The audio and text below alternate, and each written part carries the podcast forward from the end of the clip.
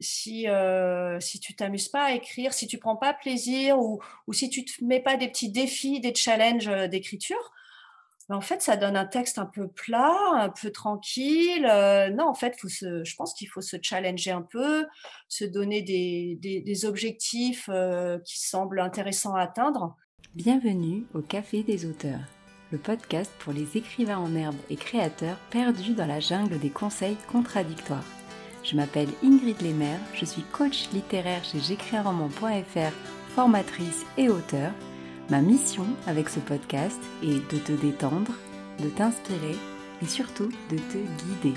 Que tu souhaites écrire, trouver des lecteurs ou vivre de ta passion, je t'apporte des conseils concrets et bienveillants et des interventions de professionnels.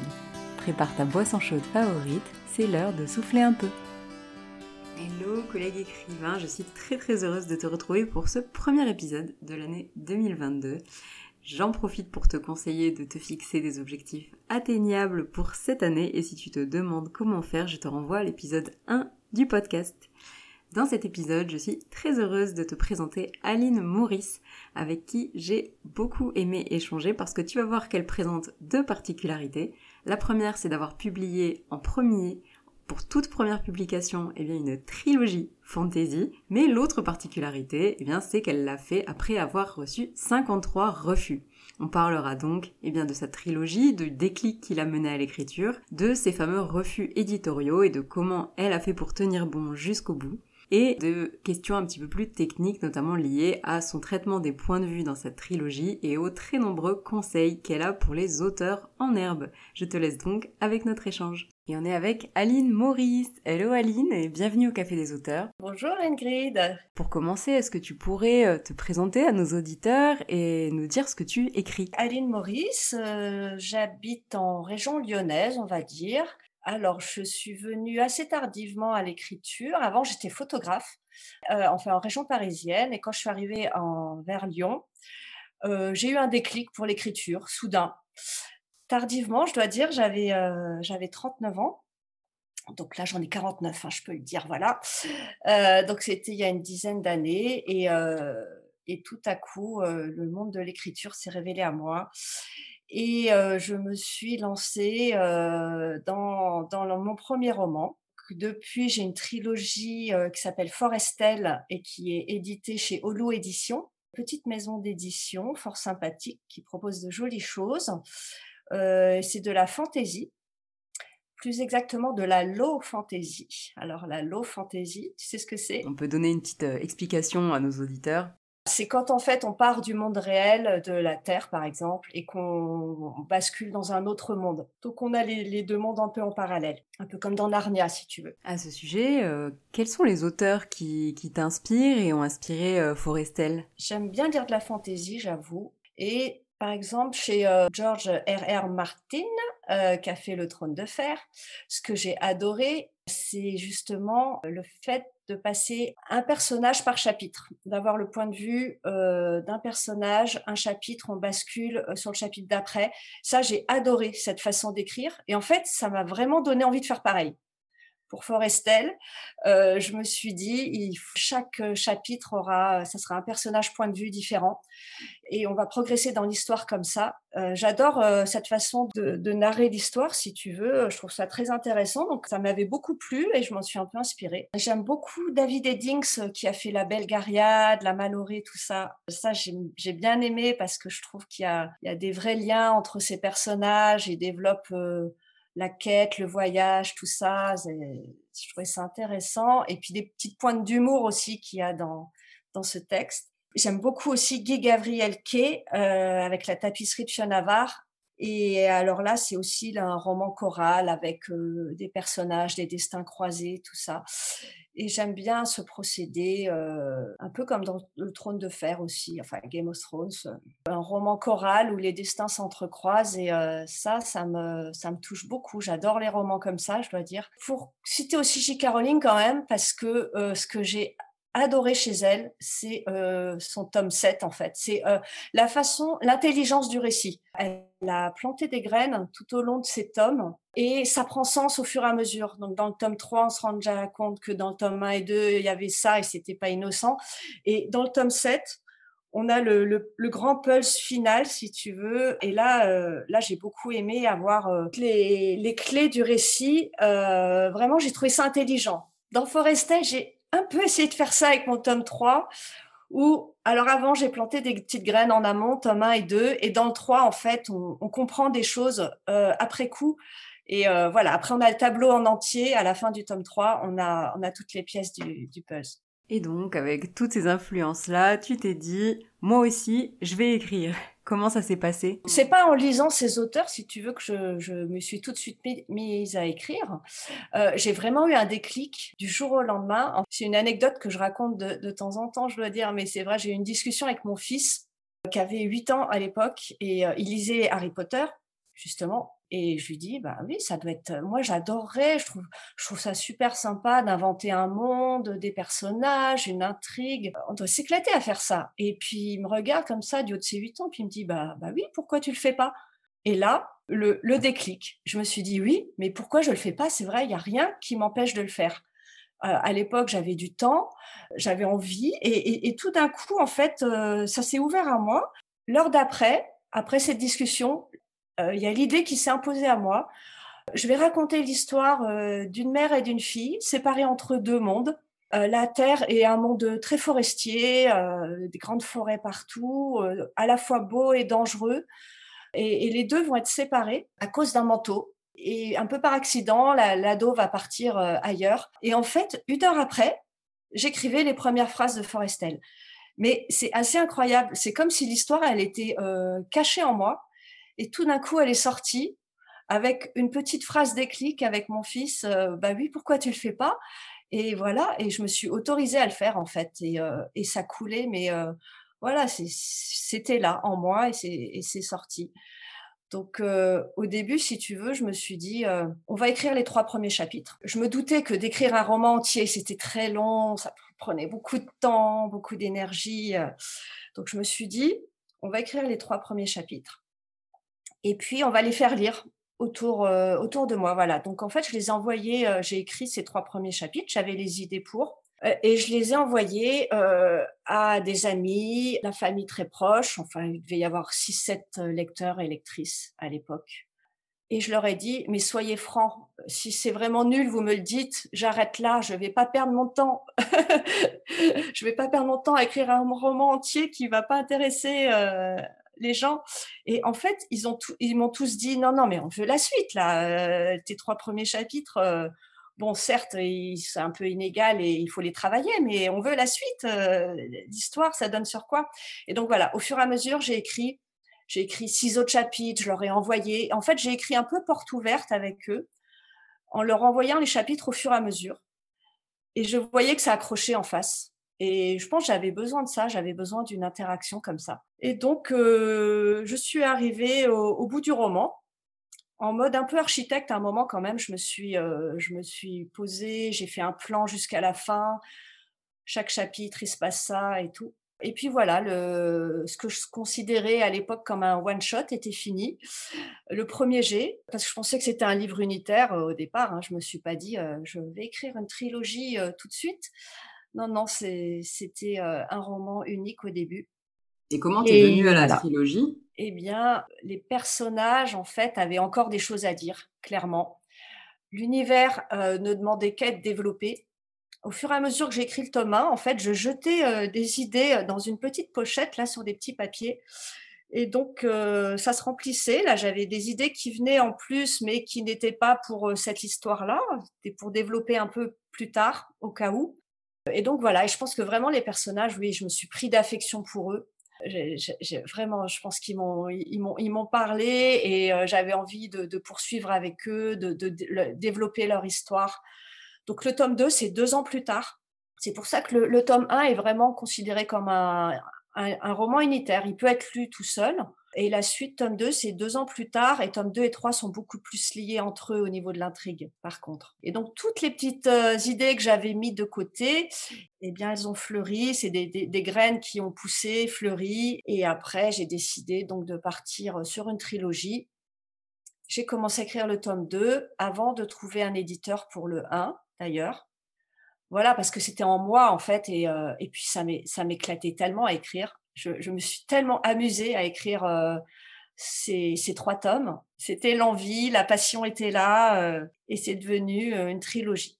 Et ce que je trouve fantastique quand tu en parles, c'est qu'on a l'impression que c'est pas toi qui écrivais vraiment. Tu nous, tu nous dis, euh, les personnages avaient des choses à dire, l'idée m'est tombée dessus. Et je trouve que c'est fantastique. C'est vraiment que tu avais euh, toutes ces idées-là en toi et, que quand tu nous dis les personnages, en fait, tu dis euh, mon imagination. Mais pour toi, c'est tes personnages. Ouais, en fait, je crois que mes personnages, ils sont tellement vivants vivants en moi que oui, ils, ils demandaient qu'à en dire plus et, et, à me prendre par la main et, mais par contre, c'est beaucoup de travail. Je dois dire que je me suis posée de vraiment de nombreuses fois. Je t'ai dit que j'étais architecte. Je travaille quand même euh, vraiment avec un plan. Je sais où je vais. À chaque chapitre, j'ai mes scènes. Mais, mais euh, ça demandait qu'à être développé, euh, c'est clair. Il y, avait, il y avait matière. Par exemple, tout ce qui est magie, j'en ai pas trop parlé dans le tome 1. Et j'ai vraiment développé dans le tome 2 et 3 tout le côté de la magie, en fait. Alors, je vais juste faire une petite parenthèse pour les personnes qui peut-être nous écoutent et ne savent pas ce qu'on entend par architecte. C'est vraiment un, entre guillemets, euh, cliché pour dire j'ai besoin de préparer des choses. Bon, c'est un peu plus compliqué que ça, mais en tout cas, Aline, là, ce que tu nous dis, ouais, c'est moi, j'avais besoin de préparer euh, les, scènes, les chapitres, etc. Ça veut pas forcément dire que tout le monde doit le faire, ça dépend surtout de la méthode qui nous convient.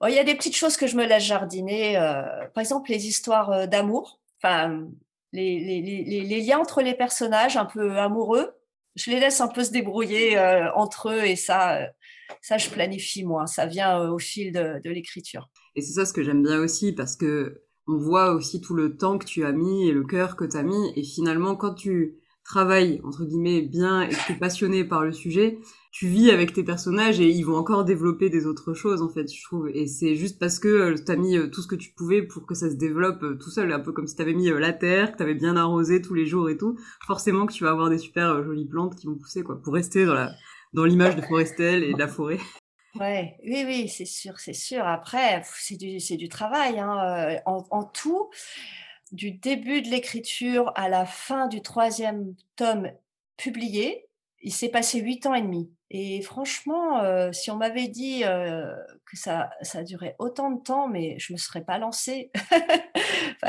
c'est dingue, mais en fait, c'est la passion euh, qui m'a animée tout ce temps-là. Et puis, le fait de m'amuser vraiment à écrire, à corriger. Le, plaisir, il est dans le cheminement aussi. Il n'est il est pas dans l'aboutissement. Enfin, la publication, c'est la cerise sur le gâteau, mais, il faut prendre plaisir à, à chaque étape du processus, je pense le, premier jet, clairement, euh, c'est un moment où on, s'amuse beaucoup, on, prend énormément de plaisir, tout ça, mais les corrections aussi. Moi, j'aime beaucoup corriger. Je prends plaisir à revenir plusieurs fois sur mon texte, à, mettre les mains dans le cambouis, à malaxer le texte parce que faut aller en profondeur euh, dans, dans, les corrections. Faut pas corriger de façon superficielle. Que la forme, euh, non, non, il y a, plein d'autres choses à corriger. Et euh, voilà, donc plusieurs fois, euh, je suis revenue sur mes textes.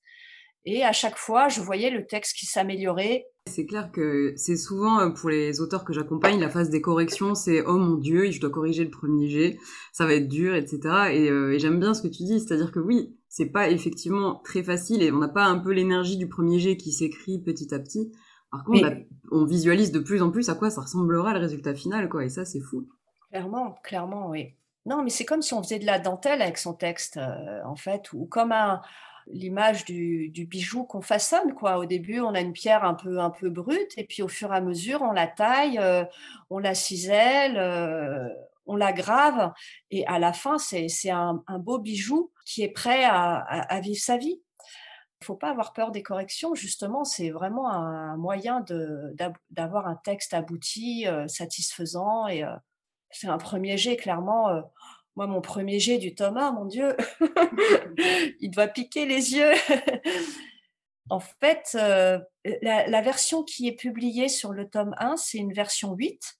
Donc, si tu veux, je suis arrivée à l'éditeur avec une version 7 et on a fait les corrections éditoriales qui était assez légère sur le 1 parce qu'il était déjà, il était déjà très bien calé.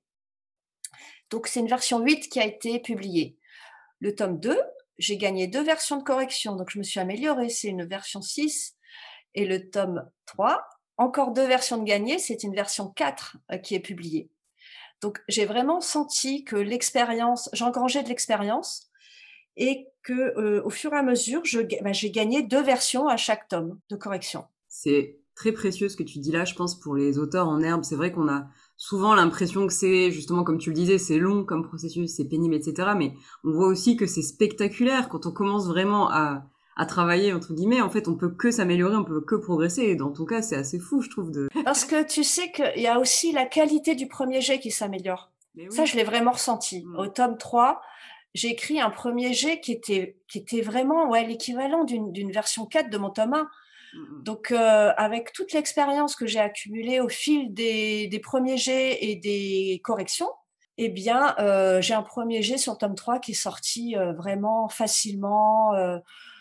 c'était fluide, c'était déjà de très bonne qualité. Enfin, bon, c'est pas pour me lancer des fleurs si tu veux, mais je pense que quand ça fait six ans que t'écris et bah oui, t'écris ton premier jet il est de meilleure qualité au bout de six ans que quand tu démarres au tout début, forcément. Bien sûr, tout, tout ce que tu as fait, en fait, euh, t'as euh, mené jusque-là et t'as aidé à progresser et tout, même les lignes que t'as pas gardées, quoi. Et c'est vrai que ça, c'est, c'est pas parce que cette ligne-là est pas terrible qu'elle ne fait pas euh, partie de, du processus pour euh, s'améliorer, pour écrire de manière beaucoup plus fluide, comme toi tu l'as montré. Voilà, oui, c'est un peu des, des, strates qui se superposent et puis au fur et à mesure que tu avances, et ben, tu gagnes vraiment en expérience et mais après, tu, vas prendre tes erreurs aussi, si tu veux. J'ai fait des erreurs sur mon premier tome. Bah, j'ai, oui, c'est pour ça que j'ai eu, j'ai eu huit, enfin, corrigé euh, sept fois le premier jet pour, pour rattraper les erreurs de débutante que j'avais un peu fait au début. en aurais une à nous partager?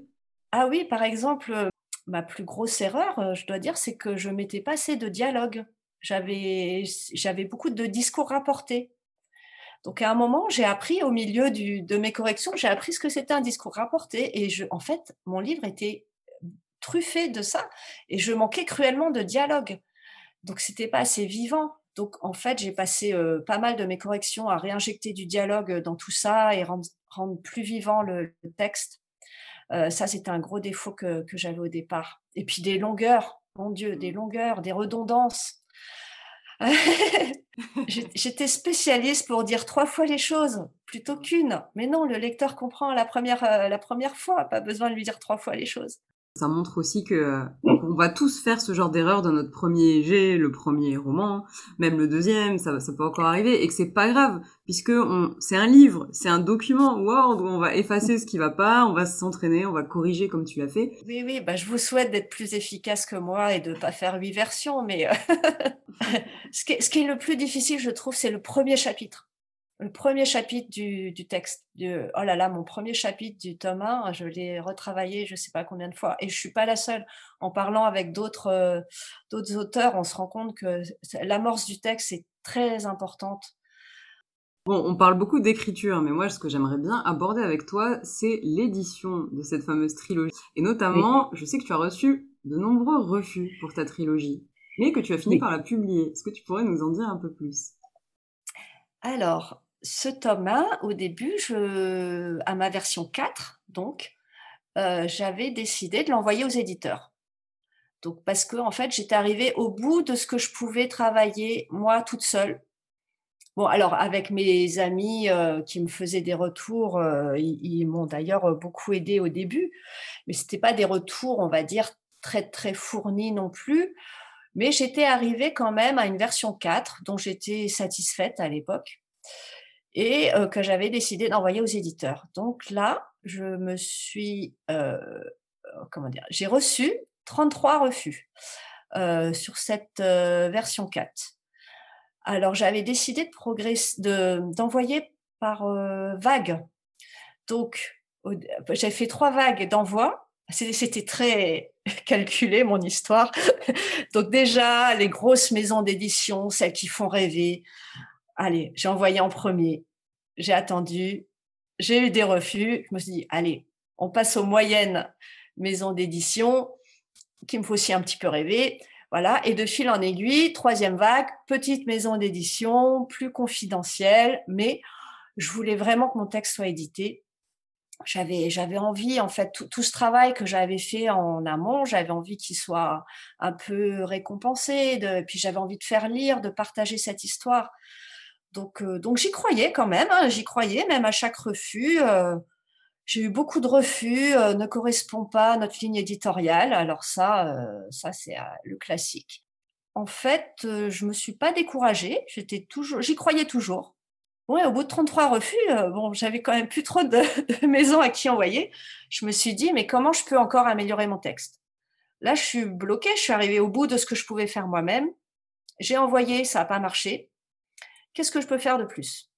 Et donc là, j'ai commencé à traîner sur Internet et à regarder euh, du côté des forums d'écriture. Euh, et donc, je suis tombée sur euh, des forums de bêta lecture. Donc, j'ai appris ce terme à ce moment-là. Et je me suis rendu compte que ce que je faisais un peu avec mes proches, ma famille, bah, c'était un petit peu de la bêta lecture finalement. C'est-à-dire proposer mon texte pour avoir un retour constructif de la part d'un lecteur. À ce moment-là, je me suis lancée sur un forum où je me suis inscrite et, de fil en aiguille, j'ai proposé des petits extraits à bêta lire, donc avec d'autres à d'autres auteurs que je ne connaissais pas du tout, des gens en ligne, tout ça. Mais il y avait une, bonne ambiance sur ce forum, c'était bienveillant, c'était constructif, c'était sympathique. Et de fil en aiguille, j'ai travaillé cinq extraits de mon tome 1 et ensuite le roman entier. Donc c'était très complet en fait. Et c'est là où je me suis rendu compte euh, le coût des discours rapportés, euh, pas assez de dialogue. En fait, ils m'ont permis de prendre du recul sur ce texte et puis euh, d'apprendre aussi parce qu'en fait, j'ai appris à ce moment-là un peu des techniques d'écriture que je ne connaissais pas vraiment, où je maniais de façon plus ou moins instinctive, on va dire. Et donc là, j'ai appris bah, cette notion du show dont tel. Euh, j'ai appris l'attention narrative, comment mettre de l'attention dans un texte, euh, comment travailler les personnages, euh, la, la, voix de chaque personnage, euh, la caractérisation, l'univers. Donc il y avait plein de choses à travailler en fait. Et j'ai un peu pris cette période-là comme ouais, une grosse période d'apprentissage en fait, je pensais savoir plein de choses avec ma version 4, mais pas du tout. J'étais au début du chemin encore. Et donc là, voilà. Après, j'ai appris et j'ai aussi lu des livres, genre ceux de Yves Lavandier, euh, entre autres Construire un récit, qui m'a beaucoup aidé, de Yves Lavandier. J'ai beaucoup aimé ce, ce, ce, petit livre guide, on va dire, parce que euh, en fait, il mettait des mots sur des notions que je maniais de façon complètement instinctive et, euh, et donc ça m'a ça m'a bien parlé, ouais. Et là, du coup, on arrive à l'envoi de nouveau à d'autres éditeurs.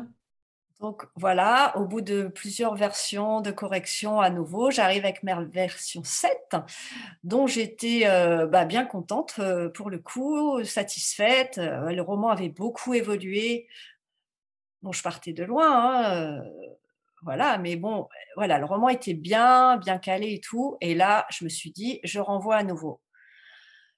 Alors, j'ai évité les grosses, grosses, on va dire. Enfin, bon, j'ai fait une sélection plus, plus restrictive.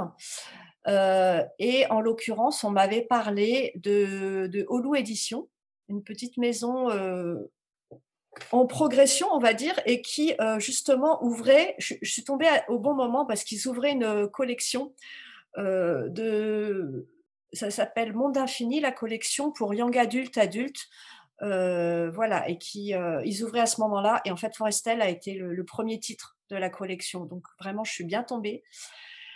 Enfin, je ne le savais pas avant d'envoyer, mais je l'ai su après coup. Et, hum, et là, en fait, c'était le, 20e, euh, j'ai reçu 20, 20 refus euh, et il y a eu ce oui qui est arrivé soudain. Et là, c'était la joie, un, des plus beaux jours de ma vie, on peut le dire, parce qu'après tant d'années d'attente et de travail, de persévérance, eh bien, le oui est tombé. Et en plus, euh, ça s'est très bien passé, c'est-à-dire que j'ai tout de suite eu un très bon contact avec l'éditrice un bon feeling. On s'est parlé au téléphone, elle a pris le temps de, me, dire plein de choses. J'ai pu négocier mon contrat aussi, donc ça c'était vraiment, euh, vraiment euh, important pour moi. Il y avait certains points que j'avais envie de, mettre à plat et de pas signer n'importe quoi. Donc voilà, ça s'est fait de façon naturelle. C'était sympathique cet échange. Et elle m'a proposé, en fait, de lui envoyer, parce que je lui avais dit que j'écrivais le tome 2. Et donc, elle m'a proposé d'envoyer un synopsis du tome 2 et 3 pour savoir vers quoi j'allais au niveau de l'intrigue. Alors, tome 2, j'avais mon intrigue. Tome 3, c'était un peu plus vague. Mais bon, en fait, elle a eu coup de cœur. Elle, a vraiment aimé. Elle, a beaucoup aimé le tome 1. Et 2, 3, ça lui allait ce vers quoi j'allais. Donc, elle m'a dit, eh ben, on signe, on signe la trilogie. On signe pas tome par tome. On signe les trois d'un coup.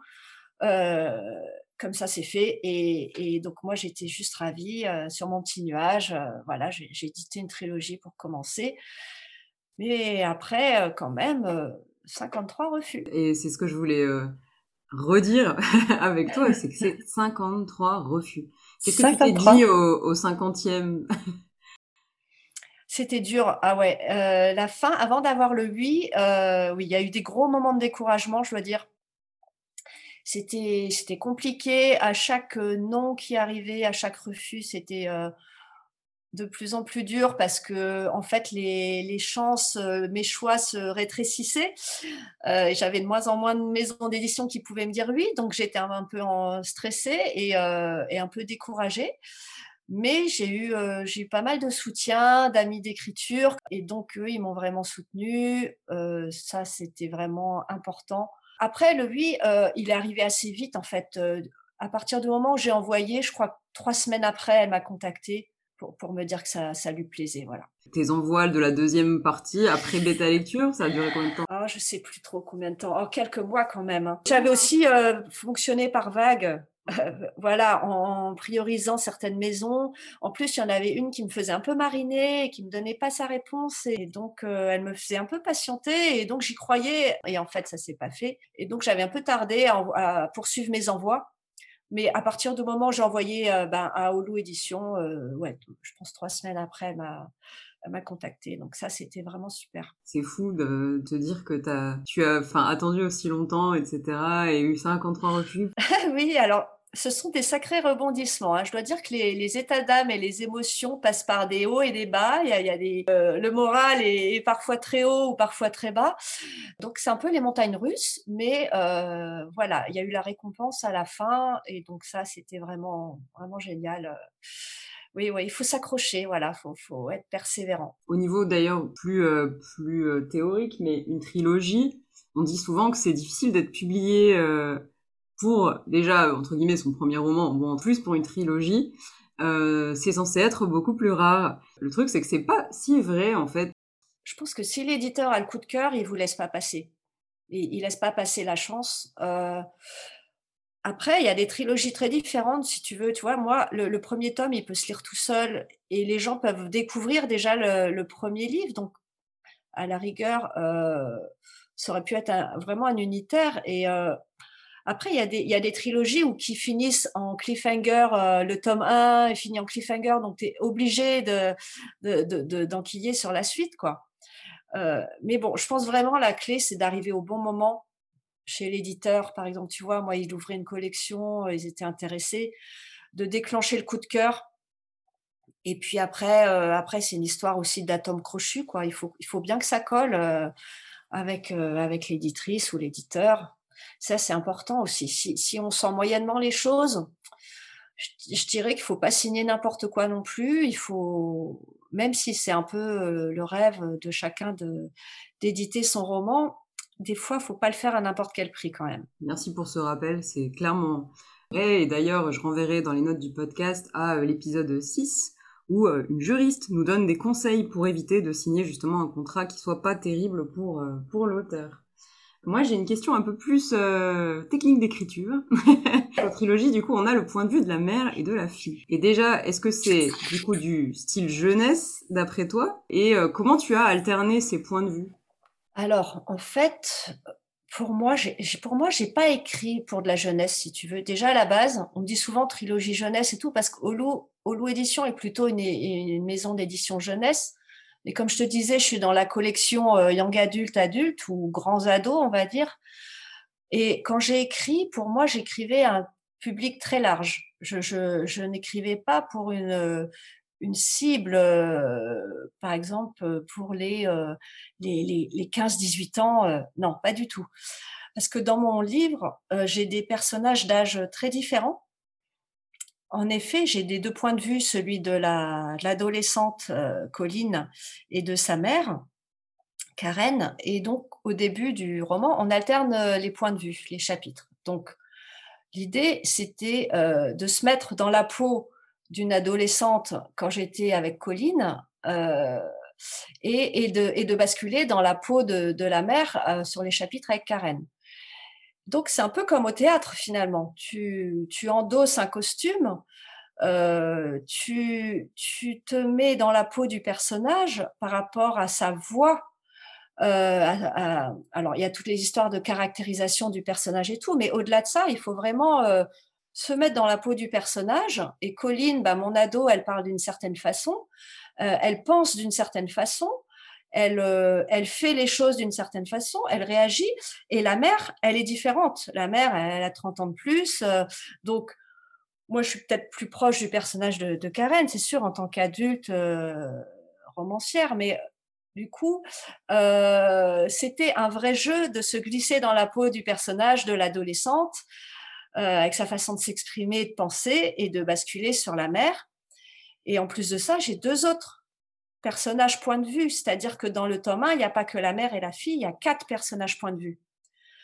Donc en plus, j'ai un ado un peu plus âgé, qu'à 15 ans, euh, Esteban. Donc lui, il fallait aussi se mettre dans la peau d'un garçon adolescent qui est un peu cool, on va dire, euh, plus que Colline en fait. Euh, voilà, donc c'était même en mes deux ados, ils, je les traitais pas de la même façon.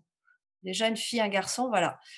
Et là où je me suis quand même le plus amusée, c'est avec mon méchant en devenir. Donc au début, il arrive au chapitre 7.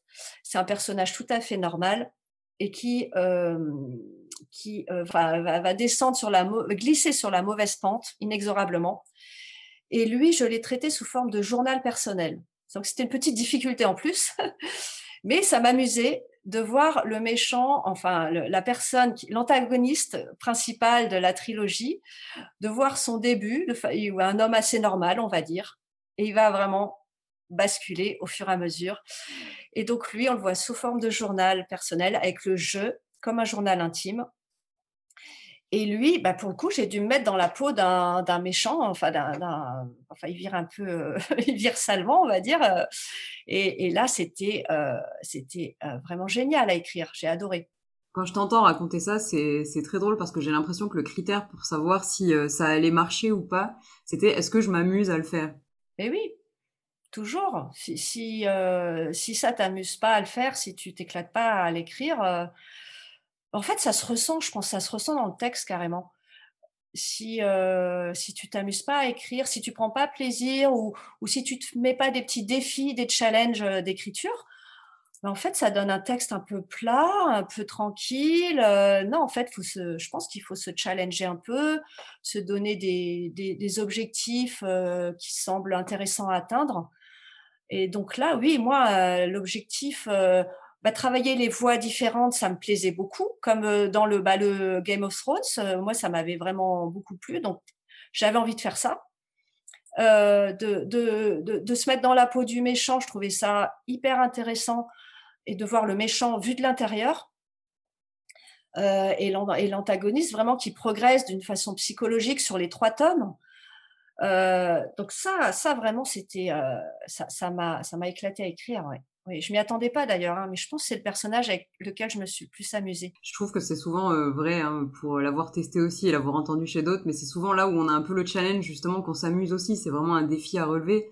On sort un peu plus de notre zone de confort que d'autres personnages, par exemple, je pense.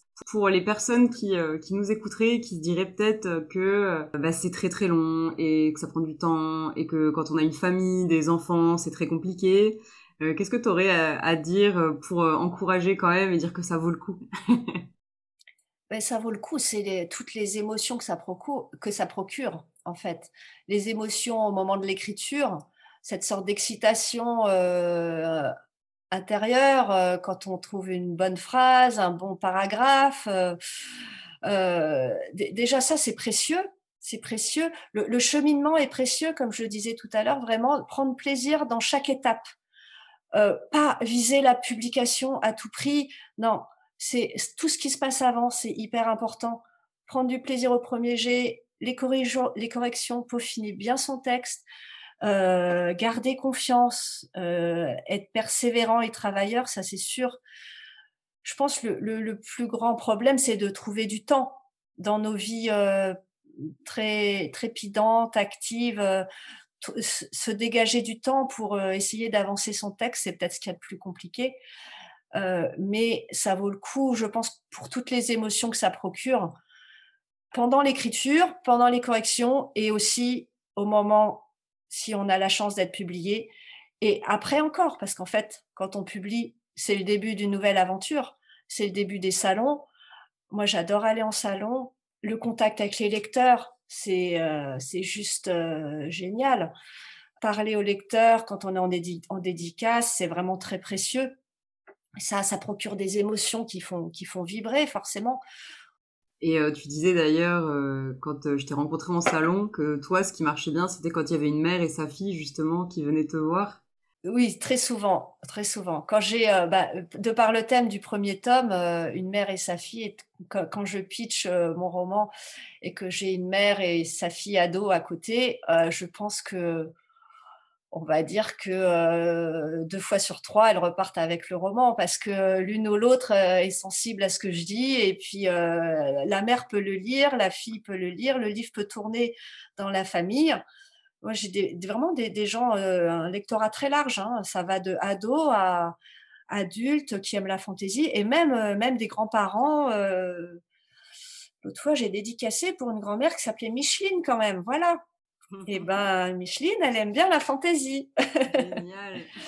Donc voilà, c'est pour un, lectorat large, mais c'est vrai que le livre, il tourne dans les familles. Et quand j'ai ados et parents à côté, en général, ça marche bien au niveau du pitch en salon. C'est fou de d'avoir parcouru avec toi pendant cet épisode depuis le tout début, le premier déclic, jusque moi je sais que quand je te vois en salon, j'ai l'impression de que c'est très rodé, que tu me parles de oui, quand il y a une mère et sa fille, ça marche très bien, etc. Et on voit tout le chemin que tu as parcouru. finalement, j'ai l'impression que 8 ans, entre guillemets, bah certes, c'est un peu long, hein. Euh, on, aimerait que ce soit plus court et en même temps, mais euh, est-ce que, enfin, est-ce que tu ne referais pas exactement la même chose? Si tu veux, au début des 8 ans, je savais pas que ça allait faire 8 ans, donc vaut, vaut mieux pas savoir, il vaut mieux faire les choses au fur et à mesure euh, et, et, rester passionné, voilà. Si, si on a la passion, l'envie d'avancer, ça se fera au fur et à mesure.